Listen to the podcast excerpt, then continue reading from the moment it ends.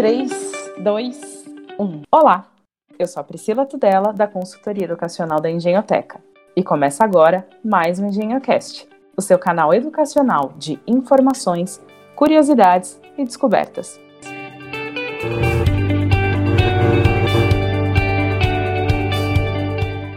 No episódio de hoje, vamos falar sobre games. E para falar sobre isso, a gente convida o Guilherme, da Ubisoft. Guilherme, é um prazer ter você aqui com a gente. Opa, e aí Priscila e pessoal da Engenhoteca, tudo bem? Gui, para quem não te conhece, conta um pouquinho da sua história, do seu currículo. Tá bom, meu nome é Guilherme Sarda, eu sou formado em Ciências Sociais pela UEL, Universidade Estadual de Londrina, e em Publicidade e Propaganda pela Faculdade Pitágoras. Eu, então, sou professor de formação, né, licenciatura de, de Sociologia, mas eu sempre trabalhei aí com, com a área de games, tanto de maneira independente, quanto aí depois de algum tempo uh, já no mercado. E hoje eu trabalho para a Ubisoft. A Ubisoft é uma empresa uh, multinacional que desenvolve uh, vários jogos, algumas das franquias nossas a gente tem o Just Dance, Assassin's Creed, Far Cry, Rainbow Six e tantas outras. E hoje eu trabalho como gerente de comunidade, onde basicamente grande parte do meu trabalho é uma área da comunicação, onde eu lido especificamente com a comunicação diretamente com os fãs. Então, especificamente os fãs falando com os desenvolvedores e os desenvolvedores falando com os fãs e tudo que envolve isso, tanto uh, do ponto de vista de deixar esses canais limpos, como também criar espaço para que as pessoas possam falar com a gente e ou, tanto resolver seus problemas quanto, quanto expressar o amor delas pelos jogos e, e tudo que tem aí no meio disso tudo. Que legal, Gui. Bom, obrigada por me explicar, porque assim, até para mim estava confuso, mas agora, quando você falou o nome dos jogos, ficou um pouco mais claro. Gui, então me ajuda a entender uma coisa. De onde veio essa, essa onda de games e que momento ela, ela encontrou a educação? Tá, eu acho assim, se a gente for falar da onda de games como um todo, né, é muita coisa pra gente falar, ainda mais se a gente for pegar desde o começo dos anos 60, 70, mas eu acho que a gente já pode ir um pouquinho para falar um pouquinho sobre educação. Bom, eu acho que se a gente fala de videogame, a gente está falando de brincar, né? Então, isso entra aí no espaço do lúdico e, e, e, tudo que envolve os videogames basicamente são. Acho que a gente pode falar que é um, um desdobramento tecnológico da brincadeira e do lúdico.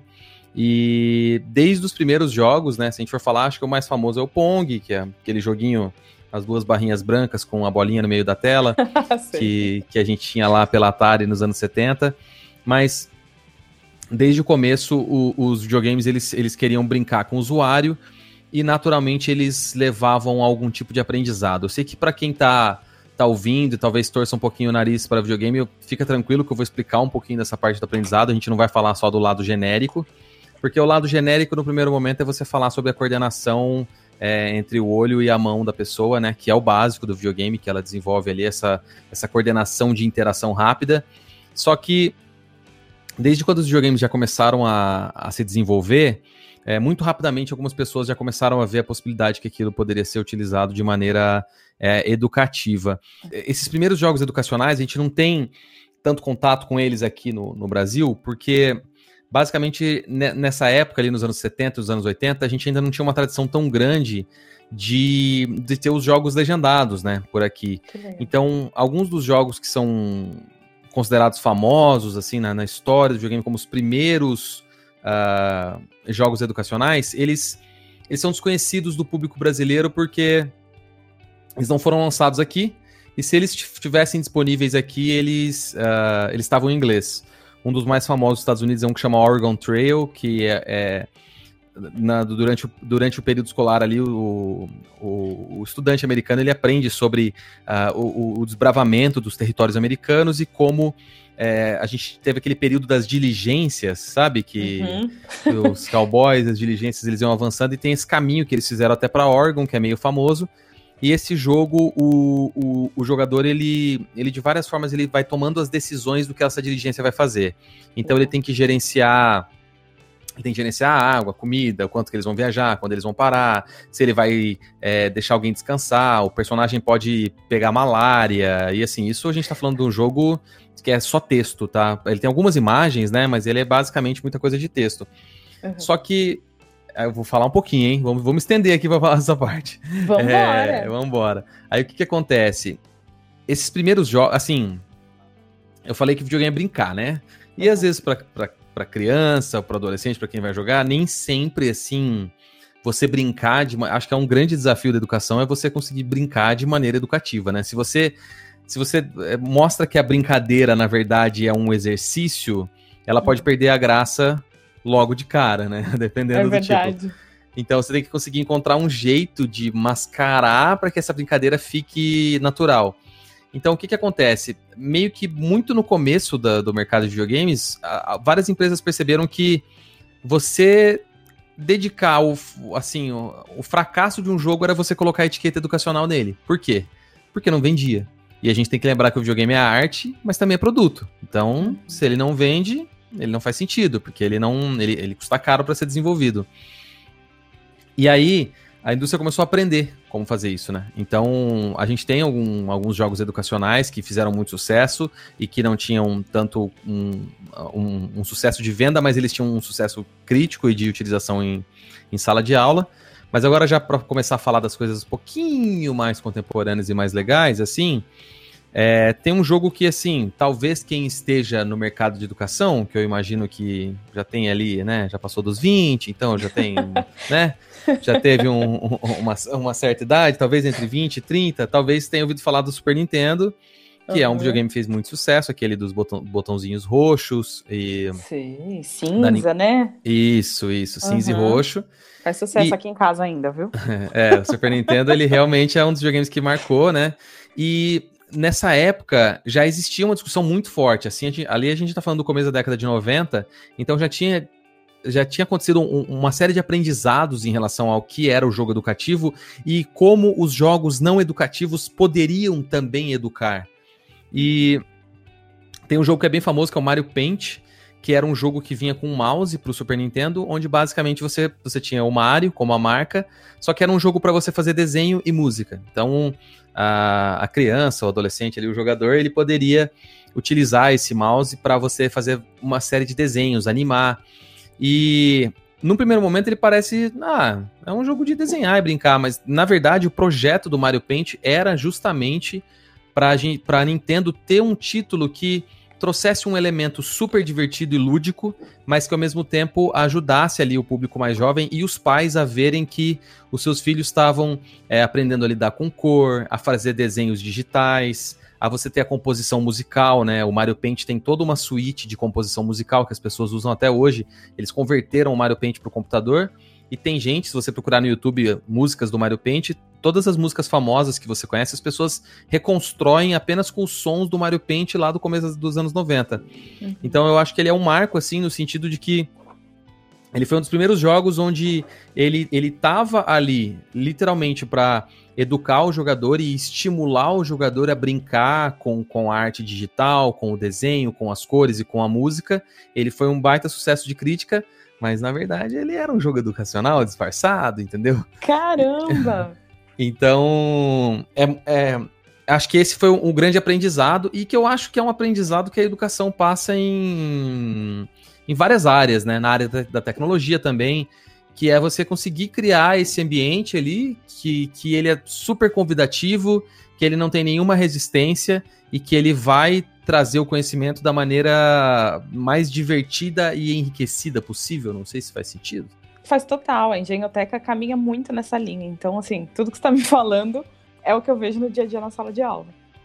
É bem legal, né? E, e nos videogames é, é, muito legal como, como isso faz parte. E assim, só para deixar claro que esses jogos educacionais puros, eles continuam existindo, tá? É só porque eles acabaram virando especialidade de algumas empresas. Elas, elas se dedicaram a fazer esse tipo de jogo porque eles acabam se tornando um, um parcial nicho dentro do nicho. Então, é, existe os dois lados. Existe esse jogo educacional mais tradicional, então um jogo que vai buscar ensinar programação, um jogo que vai buscar ensinar matemática, mas e, e ele tem esse foco educativo como como uma ferramenta, como quase como uma unidade digital de ensino, sabe? Uma o desdobramento de uma unidade ali do, do, do de, um, de um projeto político-pedagógico que você coloca dentro de um jogo em si. Esses jogos ainda existem, mas eles não, eles não, não fazem parte da, do mainstream, assim, do, dos, dos principais jogos de sucesso comercial. Mas aí os grandes jogos de sucesso comercial aprenderam a ter vários desses elementos que o exemplo que eu dou é do Mario Paint, para que eles estejam, a, a, educação esteja presente de maneira de diferentes formas dentro do jogo, tanto nesse mais puro de educação, quanto nesse jogo onde a pessoa tá, é, o jogador tá aprendendo sem perceber, sabe? Nossa, isso é sensacional, né? Acho que a pergunta de um milhão de dólares, como ensinar, fazendo tudo muito mais alegre, muito mais feliz. E quem descobrir isso, meu filho, vai fazer dinheiro. É, é muito louco que eu acho que a resposta para isso, no caso de jogo e tal, é que você tem que ir passos de bebê, né? Você não tem como você pegar uma unidade. Com... Ah, eu vou pegar esse jogo que vai ser divertido, que eu tô ensinando sem parecer ensinar. É, eu, eu, assim, eu, é a minha opinião pessoal. É, é óbvio que em algum momento o ambiente de educação formal tem que se fazer presente, né? Então, eu acho que na questão do jogo, o equilíbrio é esse. É você, quando eu falo passos de bebê, é, pô, o meu jogo não vai ter elementos aqui, puzzles e quebra-cabeça matemáticos, mas ele não vai ensinar o fundamento completo da geometria em cinco horas de jogo. Mas talvez ele vai introduzir vários desses pontos ou ajudar a pessoa que está vendo aquilo na apostila, na sala de aula, no, no material digital, a ver aquilo de um outro ângulo que vai permitir com que ela. Ah, nesse jogo aqui, se eu combino, se eu combino esse triângulo aqui, sabe? Eu acho que passo de bebê no sentido de que é, quanto mais opções a gente tem dos jogos para diferentes unidades, mais fácil fica para o jogador. Né? Nossa, aqui você falou e na hora me veio assim, é, metodologia de sala de aula invertida onde o professor ele, ele faz as perguntas, ele induz o aluno ali a, a curiosidade do aluno e ele está ali para né, para ajudá-lo, para conduzi-lo dentro desse processo. Então, quando você me dá uma ferramenta como essa, que é um game que instiga e fala, puxa, mas por que, que eles estão fazendo isso? E aí sim a teoria faz todo sentido, né? E aí, quando você vai olhar a teoria, você faz, ah, no capítulo tal do jogo existia isso. Então, é, eu acho que é... é nesse sentido. É, e é legal, assim, a gente pode até falar de alguns exemplos mais contemporâneos, assim, até, até da Ubisoft, como de, de outras empresas assim, mas é legal a gente lembrar também que, nesse caso, o, o acompanhamento da educação em si é porque, assim, é, é, quando a gente está falando de videogame, a gente está falando possivelmente até nos jogos mais históricos de, de ficção também. Então, eu acho que também é um exercício ali para o jogador conseguir identificar o que, é, se a gente for pegar num, num jogo onde vai lidar, por exemplo, com o elemento histórico, o que faz parte do elemento histórico de fato e o que é ficcional. E eu acho que isso é um, um processo de aprendizado também, sabe? Do, do, do aluno ali conseguir e entender nesse processo. Eu, eu vou dar um exemplo. É, a gente vai falar um pouquinho de Assassin's Creed aqui, mas vou dar um exemplo do Assassin's Creed, que é, é uma franquia da Ubisoft. É, é para quem não conhece, é uma série de jogos de, de aventura e de ação da Ubi, onde eles sempre têm um background histórico. Então, é, eles sempre acontecem em grandes momentos históricos, dos mais variados, desde da Guerra Civil Americana, a Revolução Francesa, até o, o, o, as Cruzadas, ou o, período ali da Renascença. Só que nesses jogos, eles, ele, é, o, o, o, roteirista ele, ele toma liberdade, então ele, ele não se mantém embasado completamente na história. Várias coisas que acontecem no jogo e vários personagens que, que o jogador vai encontrar dentro do jogo são personagens históricos reais. Uhum. Assim como a gente vê em alguns filmes de ficção. Só que em muitos momentos eles vão estar tá colocados em. Eles vão ter uma certa liberdade artística com essa história. E em várias das nossas edições dos jogos, inclusive, o jogador pode procurar e encontrar o que ali é factual, de acordo com a história e com os historiadores que trabalham no jogo, porque tem uma equipe de historiador que trabalha nele, e o que é ficção. E eu acho que isso é um processo também do, do jogador de aprendizado, de conseguir. É... E eu acho que isso em tudo, não só em videogame, isso em filme, na música, é, na literatura, você conseguir ir descobrindo ali naquilo que você está vendo no material ficcional histórico, no que, que é o, o que, que é inspiração e o que, que é factual. Eu acho sensacional, porque a gente fica numa briga na sala de aula de como, como cativar o aluno a investigar, a, ser, a ter análise crítica, né? A, a, hoje em dia a gente fala muito em o que, que é fake news e o que, que não é. Então a gente vai captando aí já dentro desse ambiente controlado e seguro e a gente vai poder caminhar com eles aí, né? Desde, até dos mais novos. Dos alunos mais novos? Exatamente, dos alunos mais novos. É uma, é uma dificuldade, porque você fala, poxa, como é que eu vou inseri-lo num, num contexto em que faça sentido para ele e que ele possa é, desenvolver todo esse raciocínio crítico, lógico, de, de começar a, a se pergun fazer perguntas, mas isso faz sentido? Isso é, isso é real? O que, que qual foi a parte que é brincadeira de fato? Então ah, acho que os ah, jogos então... vão poder ajudar nesse sentido. Não, e nesse sentido, na verdade, o, o jogo é maravilhoso porque a, a, diferença do. Assim, eu acho que cada mídia. Isso é uma coisa que eu sei que a gente estuda, felizmente, quando eu estava saindo da faculdade de Ciências Sociais, a gente já estudava isso na sala de aula, que é a, a natureza de cada mídia. Então, é, é, óbvio que eu posso pegar um. Um exemplo clássico é o exemplo dos quadrinhos, né? É, eu posso pegar uma história e contar ela em quadrinhos.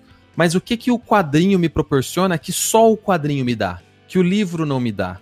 Que o filme não me dá? Que o seriado não dá? Que a música não dá? Um dos exemplos mais clássicos no quadrinho é que, como você tem painéis, você pode explorar na mesma página diferentes elementos de tempo da história. Então, um, um, o Alan Moore, que é o escritor do Watchmen, uma das uhum. coisas que ele mais fez, ele faz 3 por 3 né? Então a página tem nove painéis, painéis. Então imagina o gibi, né? Tem 3, 3, 3. E você pode contar o mesmo elemento da história, onde os quadrinhos da esquerda são o passado, os quadrinhos do meio são o presente, os quadrinhos da direita são o futuro. Isso é um elemento que você não consegue fazer. Você não consegue fazer no livro, você não consegue fazer no cinema. É, é, é, uma, é uma. Você pode fazer no cinema de outra forma, mas é uma coisa específica do quadrinho. E o videogame é a mesma coisa. É, o videogame você tem o elemento de você estar de fato jogando. Então, até recentemente te, teve um, um, jogo que é um jogo adulto, que é o adulto, é, que é o The Last of Us 2, que é um jogo de história. E num primeiro momento da história, o jogo é, ele dá uma ação para o jogador que é uma ação cruel, e o jogador tem que apertar um botão para controlar aquela ação cruel. E aí você passa 10 horas jogando e ele vai construindo laços entre você e os personagens. E depois dessas Nossa. 10 horas, ele coloca a mesma situação de novo. E aí, nesse momento, o jogador hesita em apertar o botão. Porque, por mais que seja exatamente a mesma jogada, era basicamente você apertar um botão A para fazer a situação B. 10 horas depois de história e de conexão com os personagens, será que você realmente quer fazer o B? Porque, no caso, eu não, não quero dar nenhum spoiler da história, mas é uma, é, é, um, é uma situação violenta. Então, então assim, um, seria para um, um público já acima de 16, 18, né? Uhum. É, o jogo traz isso. Isso é uma coisa específica do videogame. Ele traz ao jogador uma história onde naquele momento ele vai perceber, será que eu quero apertar o botão? Ué, mas você apertou o mesmo botão para fazer a mesma coisa 10 horas atrás, mas o contexto agora é diferente. Uhum. Então, essas, essas nuances que eu acho que é o, o aspecto mais legal que o videogame traz. Nossa, que legal. Gui, durante a nossa reunião de pauta, você comentou como o mercado está inclinado para a educação. Se a gente pudesse prever quais seriam as mudanças, as tendências, o que, que a gente pode esperar desse setor? Olha, eu vou te falar algumas coisas que já estão acontecendo, assim, né? Porque a gente está num momento meio, meio maluco da tecnologia, onde várias das coisas que a gente, por muito tempo e várias gerações, sonhamos que eram o futuro, elas já estão ou acontecendo ou proto acontecendo, sabe? A gente já tem uma visão desse futuro, assim. Primeiro, eu quero comentar uma coisa que a, da Ubisoft, que é bem legal, que a gente. Uh, como eu comentei com vocês, né, o Assassin's Creed ele sempre tem um pano, um pano histórico, né? Tem uma equipe de historiadores que desenvolve tudo. Então a gente teve os dois últimos Assassin's Creed, que foi o Origins, que se passava no Egito, e o Odyssey, que se passava na Grécia Antiga. E o que que acontece? Assim, para quem não, não conhece o mercado, o desenvolvimento de um jogo é caríssimo, né? Um investimento muito alto e que leva muito tempo. E como o jogador, de fato, ele passa esse jogo dentro do, ele, o jogo acontece no Egito antigo e o outro jogo acontece na Grécia antiga e para desenvolver esse jogo, é, vários historiadores trabalharam, arquitetos, é, trabalho de arqueologia para reconstruir esses, esses ambientes é, a, a, gente chegou a uma conclusão que, assim, se eu já estou construindo todo esse espaço para fazer essa brincadeira ficcional com a história, por que, que eu também não desenvolvo, é, no caso desses dois projetos, um projeto paralelo apenas educacional? Então a gente uhum. criou o Discover Tour, que quando você compra o jogo, você ganha o Discover Tour gratuitamente, ou se a pessoa não quiser jogar, ela pode comprar apenas o modo. E o que, que é esse, é, esse tour de descoberta?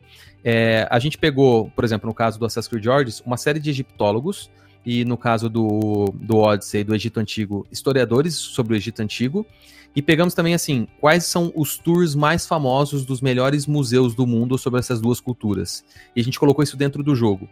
E o jogador, de fato, navega por isso. Então, por exemplo, vamos, vamos pegar só um para não ficar confuso. Vamos pegar o da Grécia Antiga, o do Odyssey.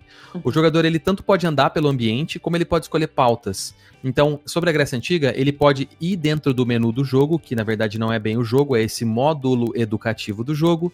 Ele pode escolher, ah, eu quero ver sobre a, a arte grega, sobre a organização social grega, sobre a política grega, sobre as crenças. E aí ele vai controlar o personagem num ambiente do jogo onde não tem inimigos e existe um narrador. Assim, sabe quando hoje em dia que nos museus tem aquele, você pega um, você coloca um fone, você pode andar pelo museu ouvindo? Adoro aquele meu amigo.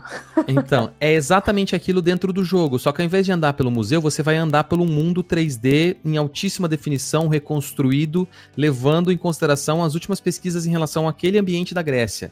Uau. Então, no caso do, da, da, Grécia, por exemplo, uma coisa legal, nos últimos anos, eu não sei se você chegou a ver alguma coisa disso, mas através do, do estudo do comportamento da luz, é, eles conseguiram, eles estão conseguindo reconstruir as cores das estátuas gregas. Então, a gente vê as cores das estátuas, todas, todos, todas as estátuas e bustos que a gente vê dos gregos são brancos, né? Uhum. Só que a maioria deles eram pintados. É isso que a história está chegando a concluir. E através desse estudo da luz e como a luz é, rebate em cada material, a gente está vários historiadores estão conseguindo reconstruir quais eram as cores dessas estátuas. Então, dentro do jogo, você consegue ver elas coloridas. Então a que equipe legal. que usou eles para desenvolvimento pegam os últimos estudos em relação a quais eram as cores dessas estátuas e você navega como se você de fato estivesse na Grécia.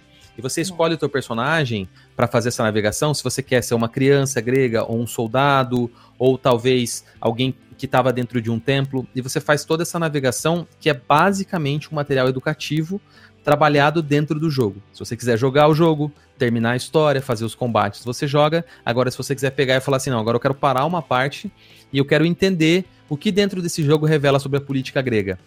Tá presente dentro dos dois jogos. E o mais legal é que foi desenvolvido basicamente porque existia esse pedido desde o primeiro jogo uh, que tivesse esses elementos históricos e foi desenvolvido em parceria com, com, vários professores, tanto professores internos das equipes da Ubisoft, quanto uh, institutos educacionais aí que testaram, que deram sugestões, tanto que do Origins para o Odyssey, que é o, o, primeiro e o segundo, já tem uma série de mudanças que foram feitas, uh, levando em conta as experiências em sala de aula. Essa uhum. é uma das uhum. coisas bem legais. Putz, nossa, adorei.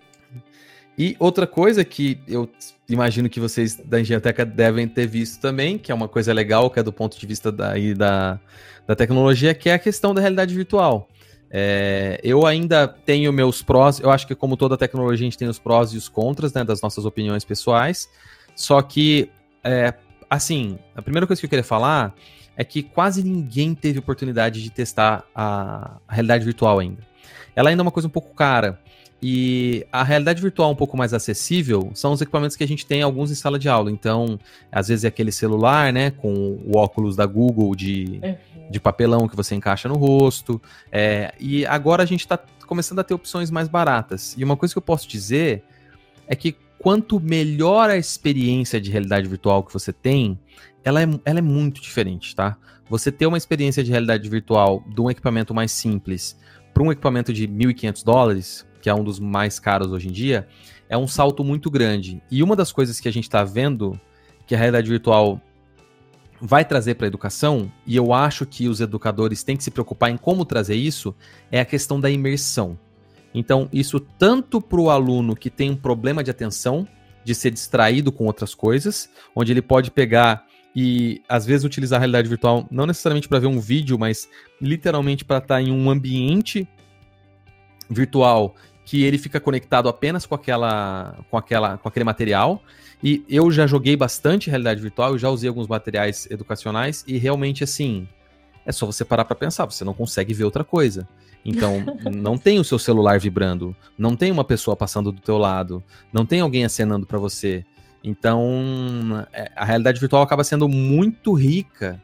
É, eu sei que é óbvio falar isso, mas quando você experiencia ela acaba sendo muito rica para ter essa imersão, e essa imersão não só no sentido de, tipo, nossa, que legal que é andar na montanha russa do shopping.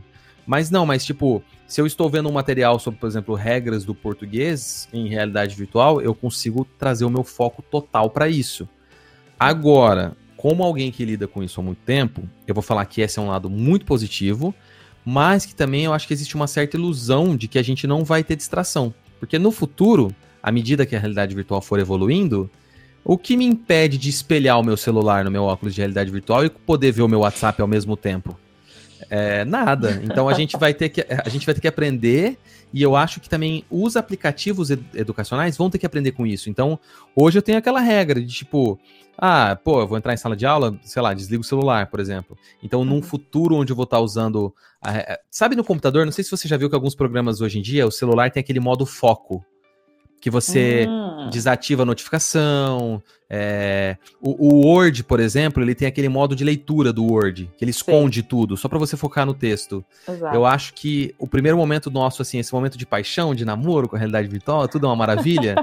mas quando ela for desenvolvendo e todo mundo ter mais acesso, eu acho que a gente vai ter que ter esse aprendizado também de como a gente lida com essa imersão que é muito boa, mas que ela é virtual. E a gente vai ter que aprender a manter a naturalidade entre a imersão virtual e a naturalidade da sala de aula também. Nossa, que sensacional. Que banho de loja, né? Cara, agora eu tenho uma dúvida é, de, quem, de quem vive a sala de aula dos últimos 10 anos. Como que nós, educadores, podemos nos abrir, né? Uma, uma live que a gente fez com o Miguel Thompson, ele disse, e, e faça uma imersão no mundo do aluno. Né? Claro que algumas, alguns professores têm do quinto até, sei lá, o terceiro ano do ensino médio. Mas como é que você faz essa imersão no mundo dos games para você poder transpor essa barreira e, e, e, interagir com ele dentro de sala de aula, sabe? Porque a gente tem meio um certo receio, sabe? A gente não quer muito mexer. Para quem tem medo, o que é que você indica? Você fala assim, como que a, o profissional de educação pode quebrar um pouquinho essa barreira em relação a, ao universo dos games que ele tá ali. Perfeito. Então, assim, a primeira coisa que eu, eu vejo que é, já faz um, um, bom tempo que todo mundo joga. Então, talvez você tenha uma barreira em relação a, ao comportamento de jogo do teu aluno, que talvez gosta muito disso, só que você, por exemplo, talvez joga um jogo de combinar a pedrinha no seu celular, que é super popular, né? Uhum. E talvez você joga apenas isso. Então, essa pergunta, existe uma pergunta já antiga na educação, que é, que é exatamente a mesma pergunta que você fez, que é como eu faço para o meu aluno ler? Né? Como eu consigo fazer com que ele é, goste de leitura? E eu acho que a resposta é muito similar, porque uma das coisas, existem várias ferramentas, né? Várias respostas para essa pergunta da leitura. O aluno tem que ter um ambiente de leitura que pode ser criado em casa. Se ele tiver pessoas próximas dele que leem, isso, isso ajuda. Mas uma das coisas mais fáceis, até para aquela pessoa que está completamente desgarrada da leitura, é ter alguém, né, próximo que consiga fazer com que ela experimente diferentes tipos de leitura. Então, uhum. ah, puta, eu odeio ler. Tá, faz quanto tempo você deu tantas chances assim para um livro? Ah, faz oito anos, por exemplo, que eu não pego um livro.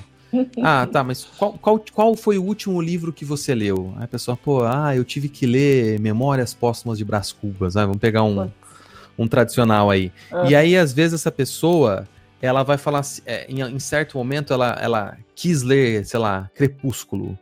E foi discriminada por isso, sabe? Por, por alguma uhum. pessoa. E, e eu acho que na resposta do videogame é meio parecida. No sentido assim, hoje já existem uma infinidade de tipos de jogo. Então, talvez você que não conheça nada, você deve ter sido exposto apenas àqueles mais populares que os jogos, que os, que os, que os alunos possam ter trazido. Então, eu estou falando aí do Minecraft, que hoje tem um grande impulsionamento do lado educativo dele, mas eu estou falando de um Fortnite, eu estou falando de um COD Mobile, talvez. Talvez você só conheçam esses jogos. Então, a primeira barreira, eu acho que é a barreira, sendo bem sincero, de preço. Que às vezes a pessoa não tem o equipamento. Então, o professor, o profissional de educação, ele não tem nenhum tipo de videogame. Só que a primeira coisa que ele vai ter é que ele tem um celular. Então, se ele for procurar, as lojas de celular, elas possuem milhares, mas assim, é uma quantidade absurda de números de jogos. Então, a gente vai utilizar uma ferramenta maravilhosa, o nosso queridíssimo Google, tá? Para você buscar é, artigos, eu não vou te indicar um artigo, mas pensa o que você gosta, pensa algum tema que você gosta para você procurar jogos para celular que tenham a ver com esse tema. Tá? Isso eu estou indicando para a questão do mobile, porque o mobile ele, ele, ele pode ser uma armadilha, no sentido de que é, ele tem muitos jogos onde o objetivo é te manter dentro daquele jogo. Tá? Isso é bem comum. Isso, essa é a língua da internet, essa é a linguagem da internet. O Twitter quer que você fique no Twitter, o Facebook quer que você fique no Facebook, o YouTube quer que você fique no YouTube, e um jogo que depende de atualizações constantes quer que você fique dentro daquele jogo, porque ele quer que você se divirta com aquilo. E, e, é gostoso, porque quando a gente aprende uma coisa e uma coisa natural, a gente quer fazer aquela coisa. A gente não quer ficar testando mil coisas. Só que se você está num período de descoberta, você tem que descobrir várias coisas, né? Coisas diferentes. Então, é, a primeira coisa é, se a pessoa só tem um celular, buscar, assim, melhores jogos de celular. Ah, por exemplo, a pessoa gosta de basquete, a pessoa gosta de beisebol, a pessoa gosta de história. Ah, eu tô falando a pessoa no sentido do profissional de educação. Ou a pessoa gosta, ou gosta de português, melhores jogos para celular que envolvem português. Jogos criativos. Pra... A primeira coisa é procurar artigos disso. Por quê? Porque muito provavelmente quem escreveu esse artigo já fez uma curadoria em relação a quais os tipos de jogos que você vai experimentar. E a primeira coisa que eu vou falar aqui é que muita gente ainda no Brasil ainda tem o preconceito de pagar pelo jogo mobile. Então, se você buscar os melhores jogos que vão te trazer essa versão para você poder conhecer um pouquinho mais do, do mercado de videogame e como o entretenimento pode trazer, a maioria desses jogos muito provavelmente vão ser pagos. Então, no celular ainda a base de entrada é pequena, a gente tem jogos de um real a 25, 30 reais, então eles não são tão caros no celular. Só que eu sei que muita gente, só de ver se o jogo ali é, é dois reais, um jogo que a pessoa tá indicando, que fala, ó, esse é um jogo musical para celular, tem vários jogos musicais para celular que brincam com os elementos musicais, mas ele é R$ 2,90, R$ 2,90. Ai, puta, mas vou, vou gastar R$ 2,90 aqui. Gaste. Sabe, é, procure usar essa experiência. Isso para quem tá no mobile. Agora, se a pessoa já tem algum videogame em casa, tem um PlayStation 3, um Xbox ou um computador que já roda alguns dos jogos, aí eu recomendo a mesma coisa, mas você não precisa buscar no mobile. Você pode buscar assim, jogos criativos e ponto. Jogos sobre eh, basquete criativos e ponto. Jogos que eu jogo online dessa forma e ponto. Porque daí no computador você já vai ter mais opções de buscar esses diferentes tipos de jogos tanto procurar no Google quanto procurar no YouTube, porque tem. O YouTube, assim, é, eu, eu, sei que cada vez mais, às vezes, as pessoas não estão lendo tanto. Ah, mas eu quero procurar em texto. Mas o videogame é muito rico no YouTube, porque você consegue ver um trecho do jogo, né? Então, eu acho que a primeira coisa é você fazer essas pequenas buscas para você poder ser exposto. Então, su primeiro superar essa barreira. Ah, eu não tenho nenhum videogame, use o seu próprio celular, busque algumas coisas para ver os jogos que você pode testar em relação a isso e que tem a ver com os temas que você goste. Agora, se você tem um computador um pouquinho melhorzinho ou algum videogame em casa, é, desde o Xbox 360, do PlayStation 3 até os, os videogames atuais, eu recomendaria fazer essa mesma busca no Google e no YouTube, que com certeza você vai encontrar algum jogo que vai chamar sua atenção, sabe? Hoje uhum. a gente tem é, jogos que são. É, existe, um, existe um gênero hoje que o pessoal até brinca que é o jogo de segurar para cima. Porque quando você segura para cima, no, o personagem anda para frente, certo? Uhum. Então existem alguns jogos que saíram nos últimos anos que eles nada mais são do que uma história linear. Então, para quem não joga nenhum tipo de videogame, eles são legais porque como eles funcionam? Às vezes é um quarto e dentro desse quarto você vai recon reconstruir o que aconteceu com aquela pessoa que morava dentro daquele quarto. E o jogo não vai te oferecer grandes desafios, você vai simplesmente andar por aquele ambiente. Você vai encontrar bilhetes nas gavetas e ler o bilhete. Você vai ver marcas na, na, na porta e o jogo vai falar: mas quem fez essas marcas aqui, esses arranhados na porta? Por que isso aconteceu? E o pessoal fala que é simulador de segurar para cima porque você só precisa andar. Você anda e a história vai se, se desdobrando para você. Então, nos últimos anos tem tantas experiências diferentes que, que não são só o jogo de tiro, o jogo de combate, mas um, realmente uma miríade de opções que, é, com certeza, se você nunca gostou e nunca deu chance, se você procurar ir por jogos criativos, você vai achar alguma coisa que vai te agradar. Nossa, eu não sei nem o que falar depois disso, Gui. eu tô assim, cheia de ideias para começar a procurar e quebrar um pouco dessa barreira que eu construí ao redor dos jogos. É, só para ficar mais fácil para procurar no Google, é, porque vai ficar mais fácil de buscar em inglês, é, o pessoal chama esses jogos de Walking Simulator. Então é um simulador de caminhada.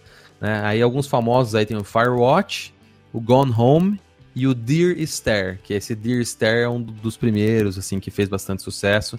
E esse Deer Stare é um desses tipos que que você que você vai andando e, e, desdobrando a história. Então, quem quiser conferir um pouco desses. O pessoal às vezes até chama esses jogos de jogos vazios. porque eles não, eles são diferentes do sentido, eles têm menos estímulos para o jogador, são mais focados em cada coisinha que acontece na história. Mas justamente esses jogos às vezes podem agradar uma pessoa que, que ah, talvez não goste tanto da, da, velocidade de um jogo online ou de um jogo de tiros. Nossa, Gui, que legal. Com essa última leva de conhecimento que você trouxe pra gente, eu encerro o podcast.